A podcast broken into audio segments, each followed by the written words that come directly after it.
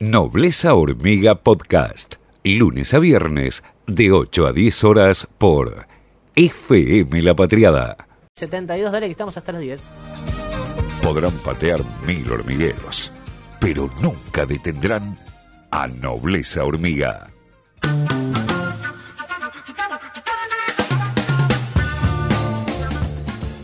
La tapa de Clarín de hoy es, está todo en negro, eh, tiene la cifra 100.250 muertos eh, y hace una, una, aparente reflexión con notas, columnas de opinión.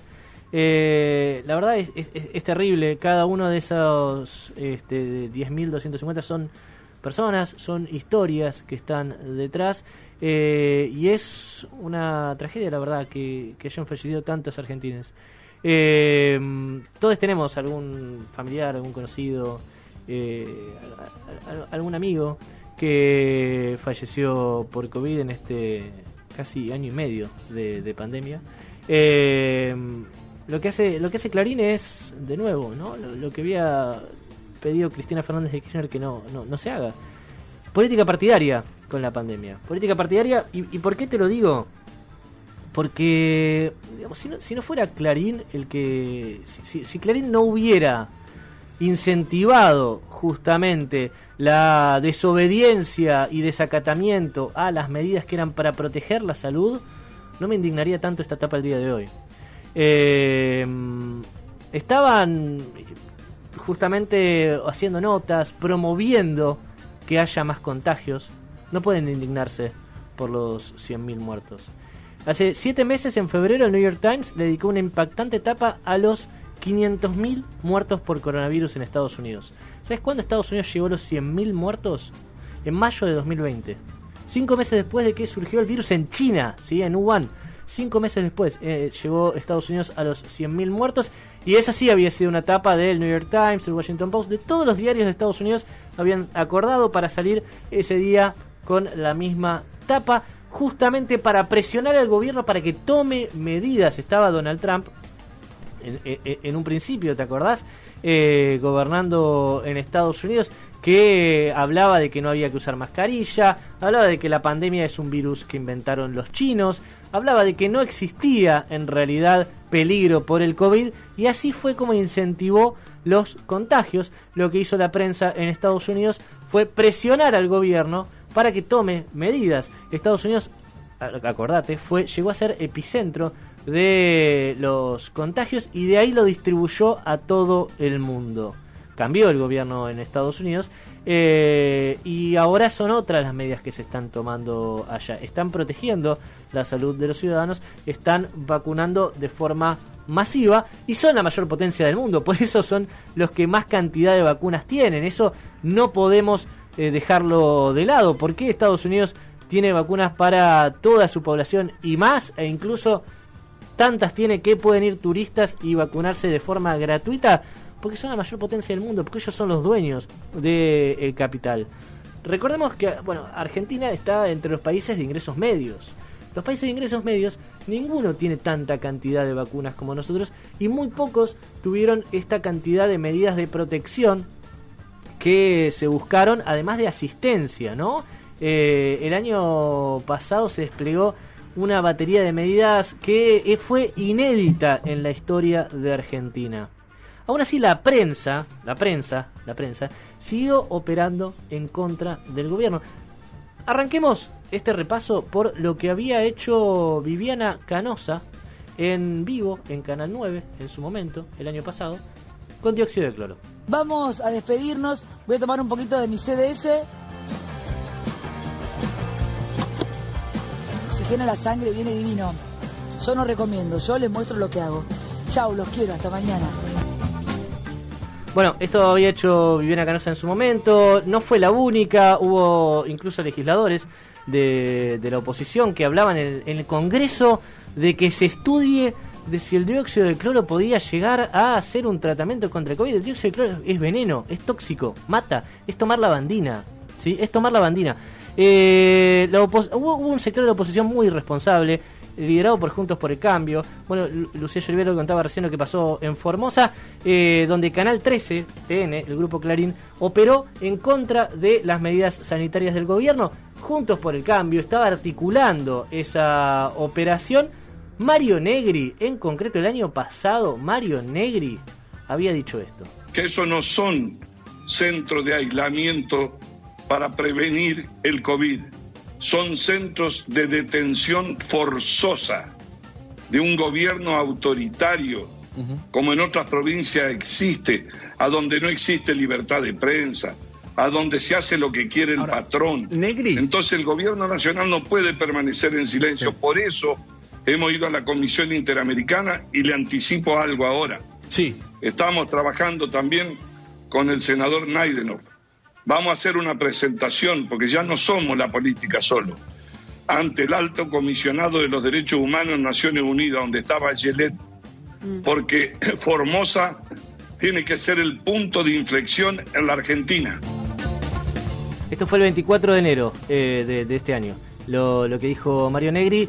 Eh, centro de detención forzosa, hablaba Negri sobre los centros de aislamiento que había puesto la provincia de Formosa para todas las personas que ingresaran a la provincia porque el coronavirus es muy contagioso porque la cuarentena no siempre se cumple, lo estamos viendo con todos los eh, chitos que se fueron de vacaciones en medio de la pandemia, vuelven y no cumplen el aislamiento. No cumplen el aislamiento y nos ponen en peligro a todos.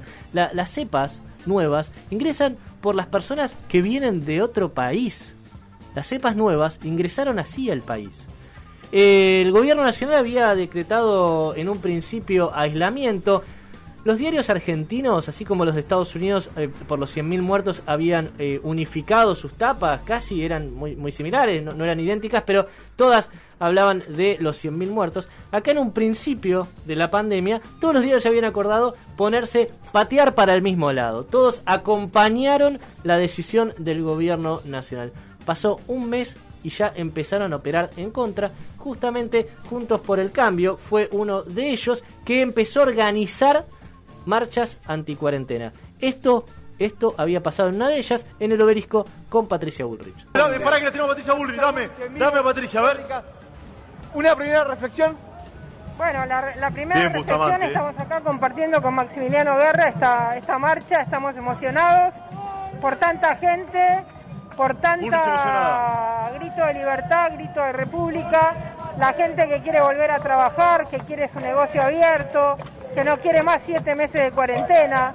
Así que estamos muy contentos. Volveremos a cantar gente, mirá. ¿Cuál piensa usted que es la principal preocupación de la gente que está en esta marcha?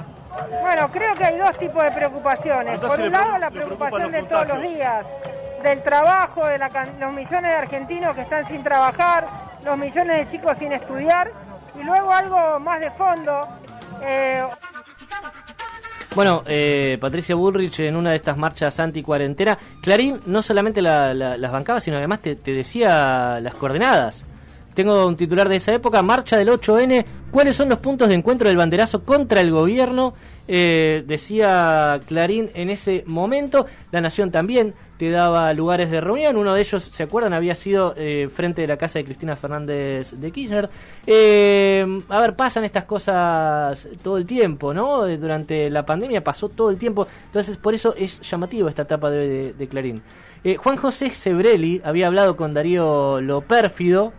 Yo creo que es, demasiado esto que vamos a escuchar. Es demasiado. Propuse el otro día que hizo un revuelo terrible la desobediencia civil, porque es la única manera, simplemente que los comerciantes levanten la persiana sin pedir permiso a nadie. Los derechos de la civilización, de, una sociedad actual, moderna.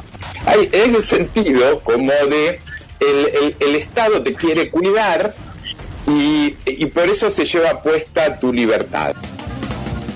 Bueno, eh, por último vamos a escuchar a María Eugenia Vidal que habló ayer eh, por Radio Rivadavia y también se refirió a los 100.000 muertos. No es algo que estuvo pasando durante todo el año pasado, siguen operando todavía hoy.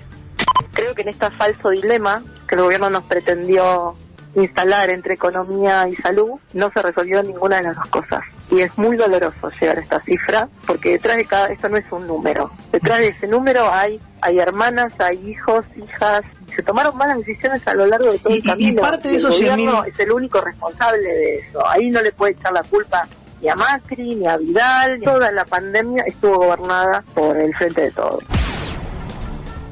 Podría estar una hora contándote todas las medidas que tomó el gobierno nacional desde el año pasado hasta ahora para asistir justamente a las personas eh, que fueron afectadas económicamente por la pandemia, empezando por el IFE, ATP, subsidios, líneas de crédito a tasa cero o tasa blanda, eh, inyecciones directas de, de dinero. Podríamos estar una hora hablando de eso. Eh, todo el tiempo gobernó, juntos, eh, gobernó el Frente de Todos, eso es cierto. ¿Son suficientes estas medidas? No, obviamente. El Estado estaba quebrado, ¿no? Tenemos que ponderar eso también, ¿no? La deuda, eh, la deuda estaba en default porque ni siquiera se podía acudir al, al, mercado externo. No había muchas posibilidades. Aún así, hoy día Argentina superó el 60% de vacunados con una dosis en la población mayor de 18 años. Más de 20 millones de personas ya están vacunadas eh, con una dosis contra el COVID. Todo esto, todo esto es eh, justamente lo que hay que hacer para poder salir de esta pandemia. ¿Por qué hay, hay este, tanta cantidad de muertos? Se pregunta Clarín cuando ni siquiera hace una reflexión sobre todas las operaciones que estuvo haciendo desde el año pasado, articulado con Juntos por el Cambio, para que lleguemos a esta situación. Desde el barrio de la Paternal, en la ciudad. Nobleza Hormiga Podcast. Lunes a viernes, de 8 a 10 horas, por FM La Patriada.